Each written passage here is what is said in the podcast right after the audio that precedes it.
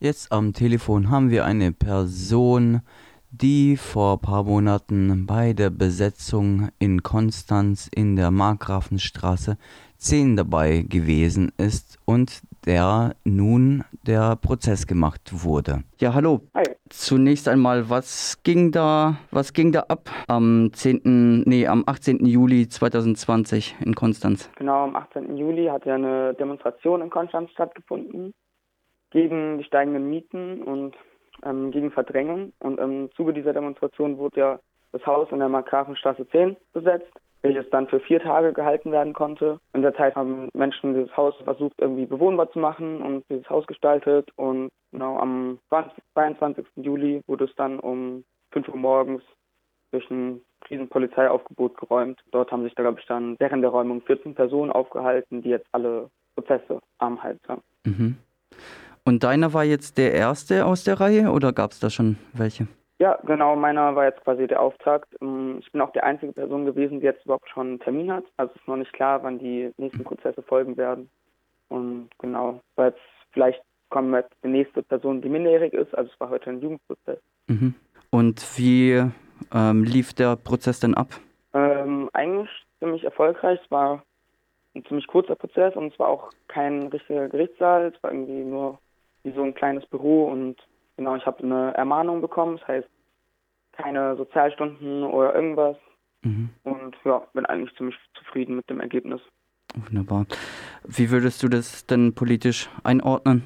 Ähm, Allein der Versuch, irgendwie ähm, dich rechtlich zu belangen? Ja, ich weiß nicht. Also Hausbesetzungen werden ja schon seit jeher irgendwie kriminalisiert und da steht auf jeden Fall auch politische Justiz dahinter. Ich hatte jetzt Glück zum Beispiel, dass die Staatsanwaltschaft nicht anwesend ist, aber mhm. welche halt krass gegen Hausbesetzungen immer vorgeht und dort halt extrem hohe Strafen fordert und zeigt irgendwie, wie der Staat halt gegen Protestformen wie Hausbesetzungen halt irgendwie vorgeht und diese versucht zu kriminalisieren und teilweise da halt auch einfach, vor allem auch in Freiburg, extrem hohe Strafen irgendwie auf die BesetzerInnen zukommen.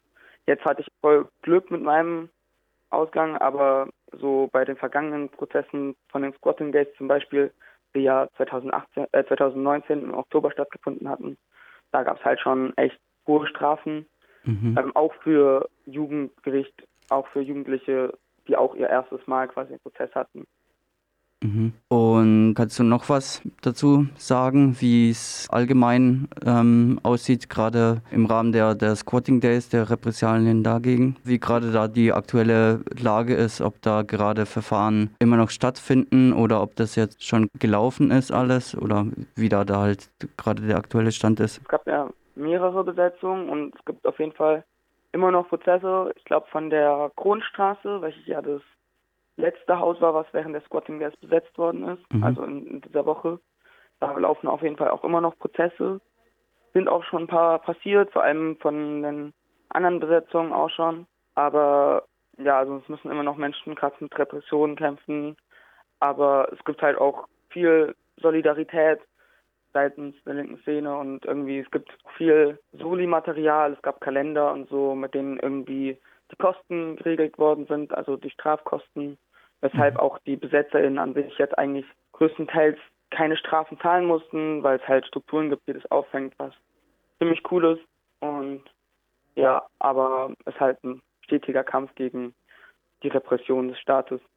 Mhm. Du hast ja erwähnt, dass du ermahnt wurdest von Gericht. Gab es da eine Urteilsbegründung von der oder dem Richterin? Ähm, ja, es ist, ist halt mein erstes Mal gewesen, dass ich vor Gericht stand und ist auch ein Jugendprozess gewesen mhm. und vielleicht lag es auch daran, dass ich noch ein bisschen in, also ich hatte ein Plädoyer, wo ich halt darauf hingewiesen habe, dass ich ja schon während der Räumung durch dieses unverhältnismäßige Polizeiaufgebot schon eigentlich schon quasi bestraft worden bin. Ich wurde dort in, also die Personen, die da mitgenommen worden sind, wurden irgendwie voll krass. Also ich musste, wurde zum Beispiel in eine Zelle gesperrt. Personen haben sich stundenlang in diesen Zellen aufgehalten nur mit Unterhose tatsächlich oder mit Unterwäsche. Mhm, ähm, und die Zellen wurden unterkühlt und ich habe da halt ein bisschen darauf hingewiesen, dass es halt schon da, dort während dieser Räumung halt so krassen Strafungen vorgekommen äh, ist, wenn, wenn man das so nennen kann irgendwie und dass ich nicht einsehe, quasi, dass ich von der Justiz jetzt noch weiter bestraft werden soll.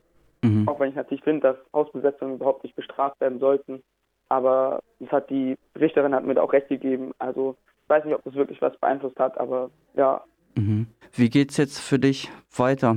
Also du bist zufrieden mit dem Urteil, ähm, wie ich rausgehört habe? Ähm, ja, also ich denke schon. Natürlich wäre ein Freispruch noch besser gewesen, aber an sich kommen jetzt halt auf mich keine weiteren Strafen zu. Und wünsche mir natürlich, dass Hausbesetzungen komplett entkriminalisiert werden. Aber der Prozess hat mich jetzt nicht daran gehindert, dass ich irgendwie jetzt weiter äh, gegen irgendwie höhere Mieten und kämpfen werde. Ich werde mich weiter dafür einsetzen ähm, und weiter irgendwie Hausbesetzungen unterstützen, weil ich immer noch einen legitimen Protest sehe und ja, denke, dass ich da nicht aufgeben werde.